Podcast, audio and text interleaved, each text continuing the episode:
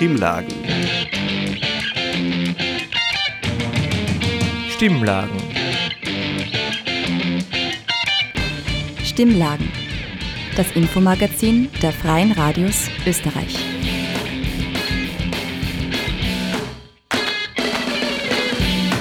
Willkommen, ihr hört die Stimmlagen, das Infomagazin der Freien Radios in Österreich, heute mit folgenden Themen. Gendern ohne Sprachbarrieren, wie ist das möglich? Außerdem Kinder- und Jugendliteratur im Zeitalter von TikTok und Co. Und wir blicken auf den Girls Day 2023 zurück. Hier hatten junge Mädchen die Möglichkeit, einen Blick hinter die Kulissen der Radiofabrik zu werfen. Am Mikrofon begrüßt euch dazu Daniel Bergerweis. Stimmlagen das Infomagazin der Freien Radios Österreich. In den letzten Jahren wird vermehrt über das Gendern in der deutschen Sprache diskutiert. Dabei geht es darum, die Sprache inklusiver und gerechter zu gestalten, indem alle Geschlechter sichtbar gemacht werden. Micha Hoppe hat sich über die Möglichkeiten des Genderns auseinandergesetzt, ohne dass es einen Widerspruch zur leichten Sprache sein muss und sich dazu mit dem Experten Georg Wimmer unterhalten. Hallo Georg, du bist Journalist und Autor, lebst in Salzburg und hast die Textagentur für leichte Sprache gegründet.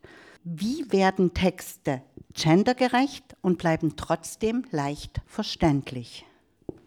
Das ist eine interessante Frage. Äh, Gendern und leichte Sprache ist jetzt nicht äh, sozusagen, da ist nicht automatisch die Schnittmenge da. Ja? Also wenn ich gendere, ja, mache ich Sprache schon zunächst etwas komplizierter, etwas komplexer, würde ich sagen, aber es geht. Ja? Es gibt äh, einige Strategien, wie man gut gendern kann.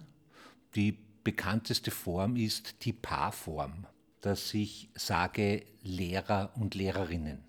Aber da bildet sich ja noch nicht die Vielfalt der verschiedenen sexuellen Orientierungen ab, was zum Beispiel das Gender-Sternchen inkludiert. Egal wie ich auf dieser Welt mich fühle, ich bin immer mit dabei. Das ist bei männlich-weiblich im Prinzip noch nicht ganz so. Meine zweite Frage wäre nämlich diese, die du schon begonnen hast zu beantworten. Wie sieht eine Kombination aus genderfairer und leichter Sprache aus?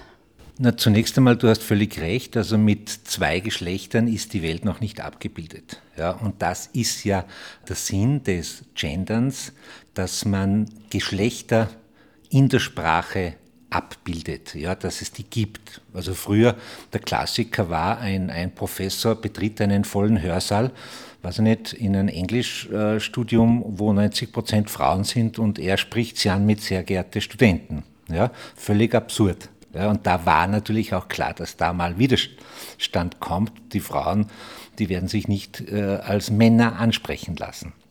Und der Professor wird dann sagen, ja, ich meine euch ja eh mit. Ja, das, ist, das nennt sich dann das generische Maskulinum, ich nenne die männliche Form und alle Sein, sage ich jetzt, äh, betont in der Möglichkeitsform, sollen mit gemeint sein. Ja, das ist es natürlich nicht.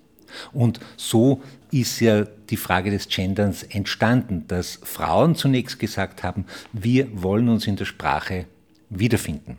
Jetzt, seit einigen Jahren, gibt es auch ein stärkeres Bewusstsein dafür, dass es auch intergeschlechtliche oder, oder, oder Transidentitäten gibt im geschlechtlichen Selbstverständnis. Und die sagen auch, wir wollen abgebildet werden. Da wird es jetzt äh, wirklich ein bisschen komplexer, weil da brauche ich eine Zeichensetzung. Ja, also der Genderstern, der würde auch andere sexuelle Identitäten beinhalten. Eben neu der Doppelpunkt. Sind Verständlichkeit und Barrierefreiheit Gründe, um aufs Gendern verzichten zu müssen? Nein, wie gesagt, also äh, das, das geht schon zusammen, aber man braucht ein paar Wege. Ja? Also es gibt, also ich sage immer, es gibt nicht nur einen Weg zum Gendern. Ich habe einen Werkzeugkoffer und da habe ich sechs, sieben, acht Werkzeuge drinnen und je nach sprachlicher Situation nehme ich das richtige Werkzeug heraus. Also wir haben vorher gesagt Lehrer, Lehrerinnen. Jetzt wäre eine neutrale äh, Bezeichnung wäre die Lehrperson. Dann, ja, mit der Lehrperson glaube ich, das, das versteht man und mit dem Begriff kommt man dann ganz durch. Also wenn ich gendere und wenn ich einmal bei Pronomen, bei persönlichen Fürwörtern lande, dann habe ich verloren. Ja? Also wenn ich sage, der Lehrer und die Lehrerin äh, müssen äh, seine, ihre Unterlagen zeitgerecht abgeben, dann wird jeder aussteigen, ja, jede Person. Dann macht es wirklich keinen Sinn mehr. Aber deshalb brauche ich eben gewisse Strategien und die gibt es. Interessant fand ich auch in der Recherche die Begründung, warum Gendern die Sprache sehr erschwert, ist zurückgeführt worden auf Inklusion, weil die schwächeren Menschen, sei es Leute, die nicht gut lesen können, nicht gut schreiben können, mit Migrationshintergrund, vielleicht mit einer Beeinträchtigung, sich damit schwer tun. Dazu muss man wissen, dass leichte Sprache und leicht verständliche Sprache erfunden wurde für Menschen mit Lernschwierigkeiten. Und Gendern ist eine politische Frage. Ja? Das heißt, ich entscheide mich, das zu tun oder ich entscheide mich, das nicht zu tun, weil ich sage, die Frauen sind eh alle mitgemeint oder andere Geschlechter. Und es gibt eine ganz neue Untersuchung äh, von der Uni Graz, wo eben genau untersucht wurde, welche Gender-Strategien Menschen mit Lernschwierigkeiten gut oder weniger gut verstehen. Da ist herausgekommen, dass zum Beispiel diese Substantivierung, also da quasi, dass man äh, die Lehrenden, ja, dass das zum Beispiel nicht gut verstanden wird. Und das ist ja auch einleuchtend, weil das muss ich mir herleiten. Ja, das ist sozusagen eine intellektuelle Leistung. Äh, wenn ich sage, die Radfahrenden, das sind wir nicht gewohnt. Ja, das ist ein neuer Begriff und den kann ich mir logisch herleiten, aber ich muss doch ein bisschen um die Ecke denken. Aber zum Beispiel, wenn du schaust, die Konzernsprecherin vom Sparkonzern, wenn die, die ist relativ oft in, in, Interviews zu sehen und zu hören, die spricht immer von den Mitarbeitenden. Das, das sperrt sich bei mir auch noch was, ja, die Mitarbeitenden. Aber die Studierenden, das war so das erste Beispiel und das, denke ich mir, ist ganz gut äh, gesickert sozusagen in die Gesellschaft. Und wir sind ja da in einem Prozess. Genau, nichts ist fertig. Alles ist in Entwicklung und Sachen, die gut funktionieren, werden sich durchsetzen und es werden auch Sachen wieder verschwinden, wo man dann merkt, das ist zu sperrig, das geht nicht. Das nimmt niemand an, oder? Sprache ist auch immer Entwicklung. Das Einzige, glaube ich, was ich immer auch gerne betonen würde, die Vielfalt der Gesellschaft sollte sich immer auch in der Sprache abbilden. Es gibt einfach diese Vielfalt, die auch Angst macht. Aber da müssen wir alle durch, wie auch immer. Ich habe noch eine sehr interessante Frage. In der Recherche ist mir begegnet, Capito, die ja auch sich mit leichter Sprache beschäftigen, nutzen die künstliche Intelligenz, ChatGPT, beim Gendern. Hast du was davon gehört? Kannst du was dazu sagen? ChatGPT, also künstliche Intelligenz, kann in der Sprachvereinfachung sehr, sehr viel leisten. Überraschend viel. Es hat da einige Versuche gegeben jetzt, also viele Büros und Expertinnen und Fachleute für leichte Sprache haben das gleich ausprobiert. Ja, wie funktioniert das? Und siehe da, man gibt der künstlichen Intelligenz die Regeln, ja, sagt, kennst du die Regeln? Für leichte oder einfache Sprache, bitte wende diese Regeln auf diesen Text an. Dann hat es meistens noch ein, zwei Schritte gebraucht. Also das war nicht auf Anhieb super leicht zu verstehen. Die Regeln wurden, weil es sind doch viele Regeln, ja, wurden nicht auf Anhieb alle angewendet, aber in einem zweiten Schritt mach noch kürzere Sätze oder gib da ein paar Passivkonstruktionen weg, setze das in eine aktive Sprache und so in einem zweiten, dritten Schritt waren die Ergebnisse dann nahezu perfekt. Auch gegenderte Texte. Das hat auch so funktioniert. Weil man, man muss eben die Regeln vorgeben. Und ChatGTP sucht sich ja aus dem, aus dem Internet sozusagen das, das vorhandene Wissen.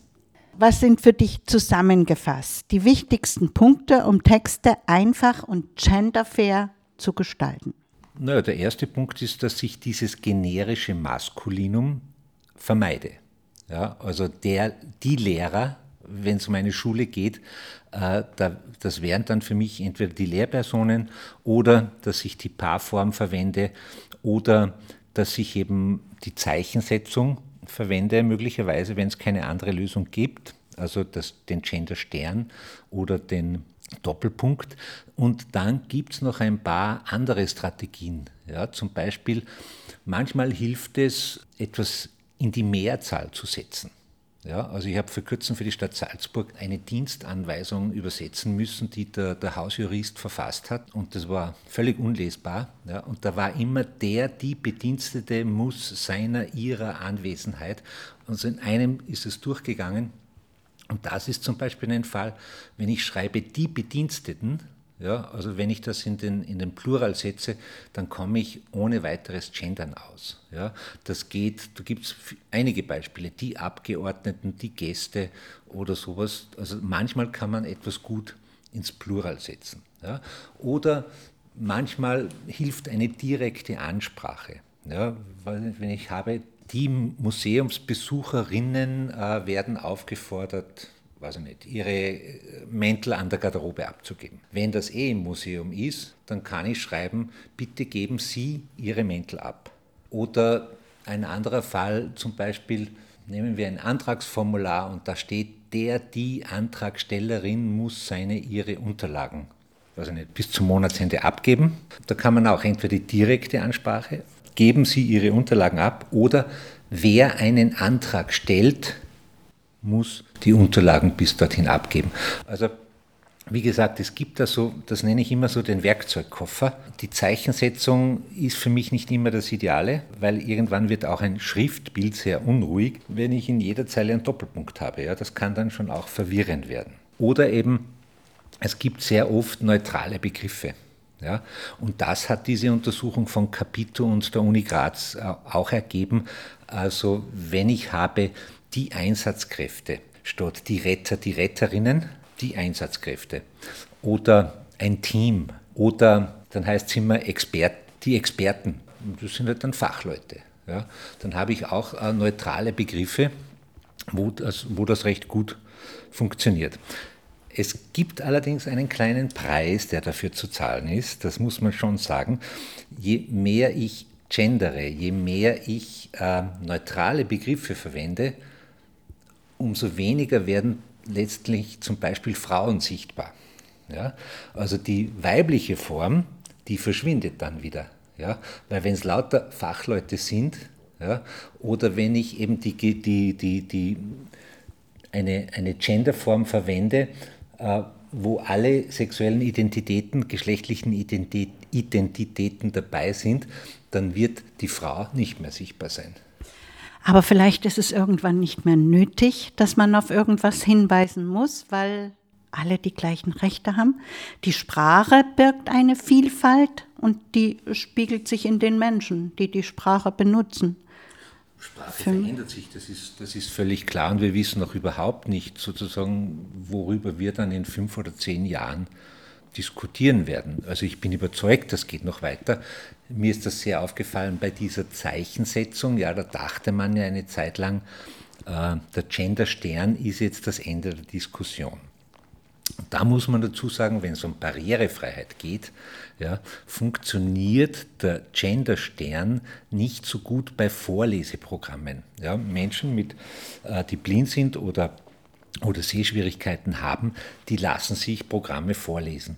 Und die Vorleseprogramme, die würden dann den, den Stern als Stern lesen. Während der Doppelpunkt sehr gut funktioniert. Also da gibt es diese kleine Pause, den Glottisschlag. Ja, äh, der wird, und dieser Doppelpunkt wird eben mit der kleinen Pause gelesen. Da ist noch viel zu lernen und auszuprobieren. Das ist schon so ein bisschen meine Quintessenz. Trotzdem muss in der Sprache die Vielfalt abgebildet werden. Und man muss wegkommen von diesem, alle sind mit gemeint. Wenn ich zufällig kein Mann bin, bin ich immer mit gemeint. Also es gibt ja auch Journalistinnen, die setzen das dann ins, ins Gegenteil. Also wenn du hernimmst äh, Melissa Erkurt im Falter, die schreibt in ihrer Kolumne äh, nur in der weiblichen Form und sagt, liebe Männer, ihr seid ja alle mitgemeint. Ja, und das vertragen nicht alle Männer gut. Wobei das im, zum jetzigen Zeitpunkt vielleicht gar nicht so schlecht ist. Man macht darauf aufmerksam. Das ist auch ein Stilmittel, ein Ausdrucksmittel. Sprache ist doch auch etwas, womit wir spielen sollten. Bei aller Fairness, bei aller Gerechtigkeit ist es auch ein Instrument, was uns spielerische Freiheit gibt, oder? Sprache hat sich immer verändert. Ja, also zu glauben, äh, vor 200 Jahren, dass wir noch eine Sprache sprechen, wie sie vor 200 Jahren war, das stimmt ja natürlich nicht. Ja. Sprache verändert sich und das ist ja auch, auch gut so. Ja, wie, weil sie muss ja auch unsere Welt abbilden. Die Welt ändert sich ja auch. Dann sage ich, Georg, vielen, vielen Dank für dein Wissen, an dem wir teilhaben konnten, für deine Erfahrung, die du uns diesbezüglich sagen konntest und alles Gute für dich. Danke dir. Micha Hoppe im Gespräch mit Georg Wimmer zum Thema Gendern ohne Sprachbarrieren. Stimmlagen. Das Infomagazin der Freien Radios Österreich. Christine Nöstlinger, Thomas Breziner und Astrid Lindgren haben Generationen von Kindern und Jugendlichen mit ihren Geschichten geprägt. Bevor es TikTok und Computerspiele gab, war das Buch für viele in der Freizeit nicht wegzudenken. Aber wie sieht das heute aus? Lesen Kinder und Jugendliche noch so viel wie früher? Wie hat sich Kinder- und Jugendliteratur in den letzten Jahren eigentlich verändert? Und warum ist TikTok plötzlich wichtig für den Buchhandel?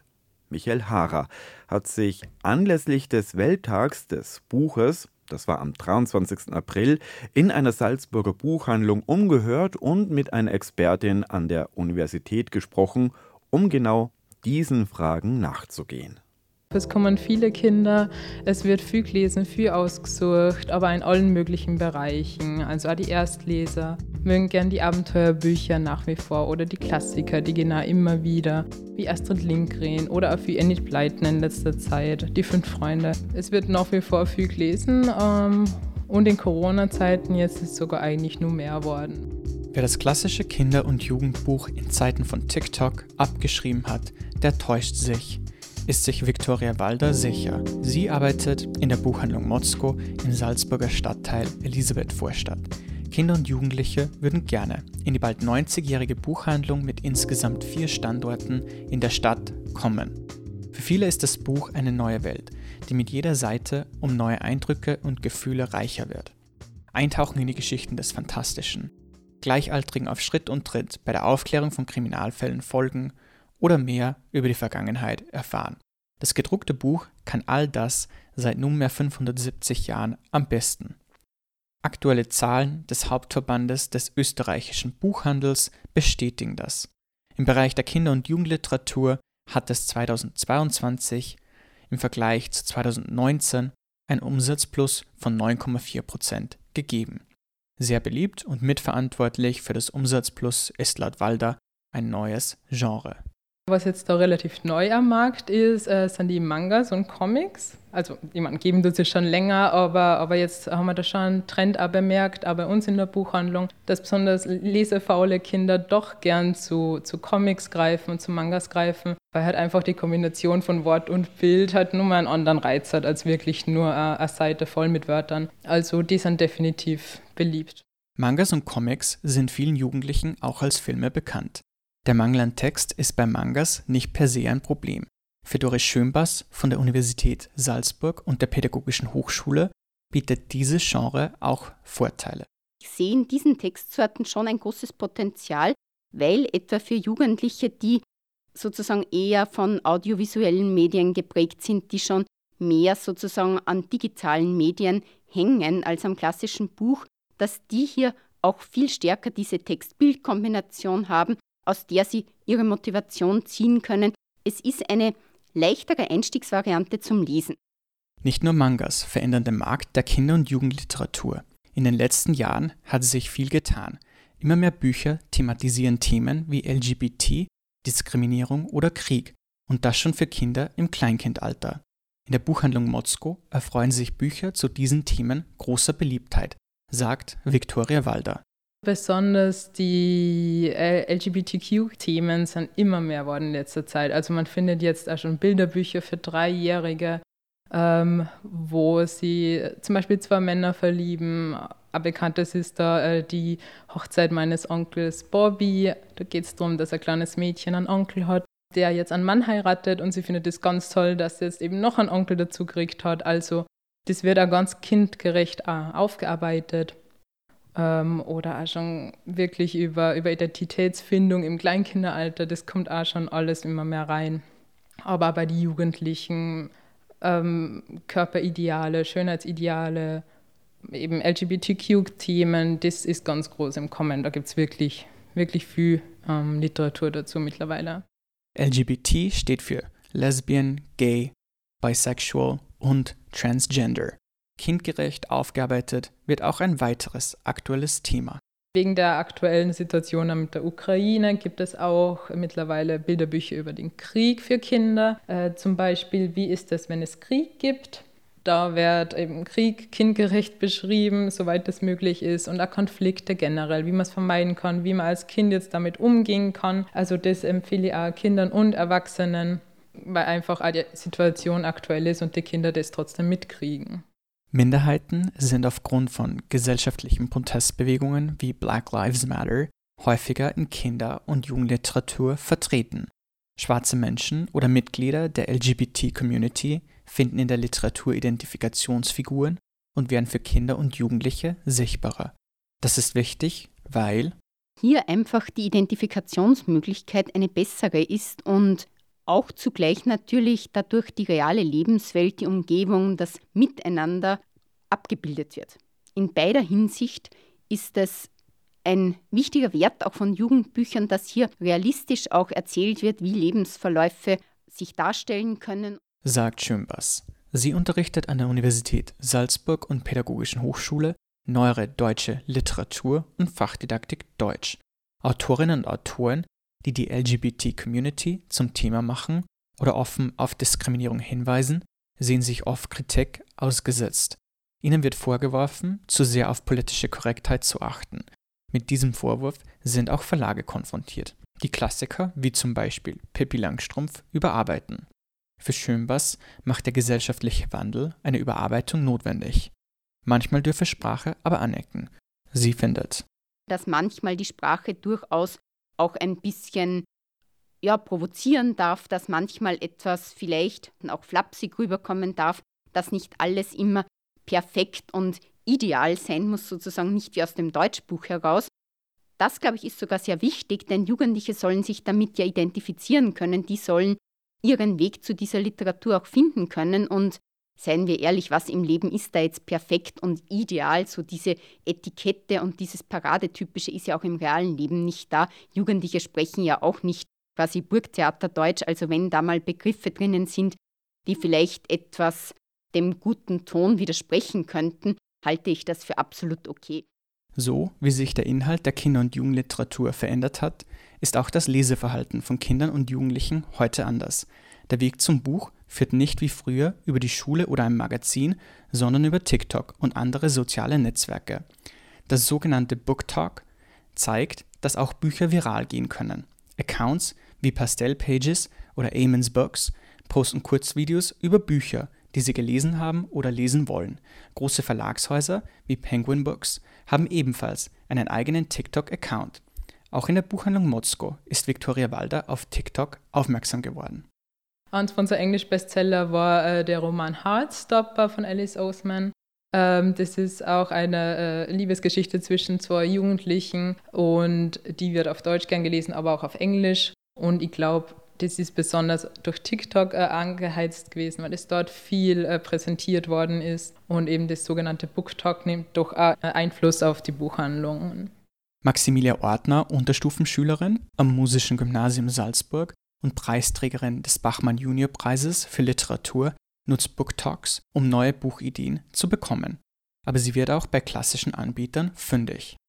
Also es ist auf jeden Fall sehr einflussreich. Es ist auf Instagram, TikTok und viele andere soziale Medien. Und ja, man findet immer wieder neue Bücher, aber es ist auch so, dass ich eher in die Büchereien gehe und schaue, welche Bücher dort sind. Und öfters findet man auch dann die Bücher, die auf BookTalk eben gesagt worden sind. Junge Leserinnen und Leser wie Maximilia Ortner sind es, die dem heimischen Buchhandel in der Sparte Kinder- und Jugendliteratur ein konstantes Umsatzplus in den vergangenen Jahren beschert haben.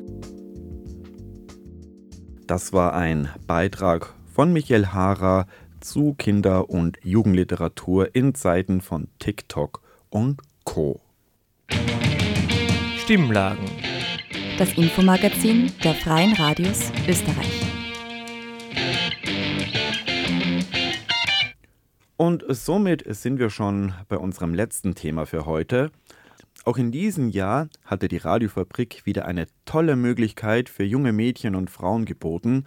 Beim Girls Day konnten sie einen exklusiven Blick hinter die Kulissen des Radios werfen und hautnah miterleben, wie eine Radiosendung produziert wird. Hanna Augustin von der Unerhört-Redaktion hatte die jungen Mädchen im Studio zu Gast und hat sie zu ihren Erfahrungen und Eindrücken befragt. Bei uns in der Radiofabrik haben Emilia, Sophia, Dünja und Lea hinter die Kulissen geblickt. Sie sind jetzt zu Gast hier im Studio. Hallo! Hi! Hallo! Wir freuen uns sehr, dass ihr heute da seid und uns von euren Erfahrungen erzählen werdet. Sagt doch einmal, was habt ihr heute in der Radiofabrik so alles gemacht? Also zuerst haben wir alles einmal angeschaut und alle Mitarbeiter mal kennengelernt. Dann haben wir verschiedene Aufgaben gekriegt und haben das dann eben zu zweit eben machen müssen und ausprobiert. Und ja, jetzt sind wir hier. Welche Aufgaben waren das, die ihr da bekommen habt?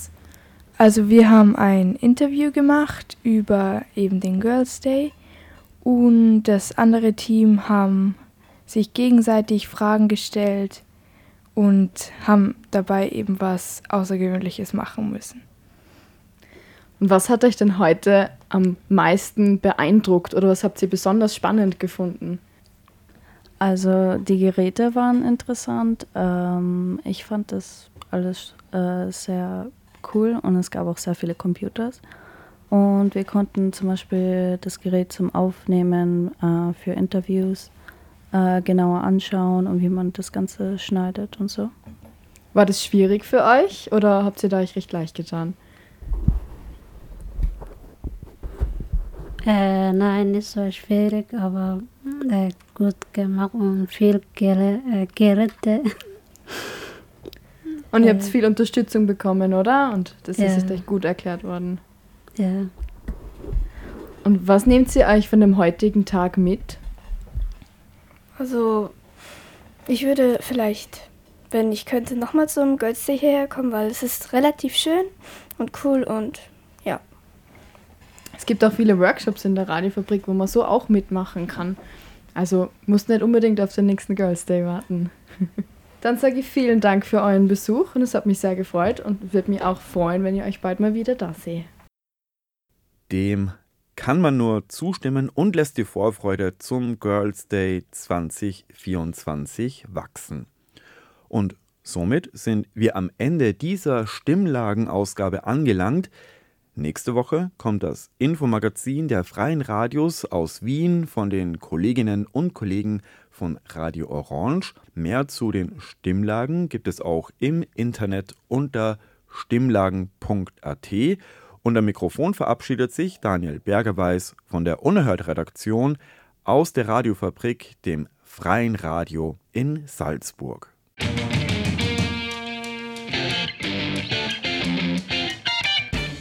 Sie hörten das Magazin Stimmlagen. Das Infomagazin der Freien Radios Österreich.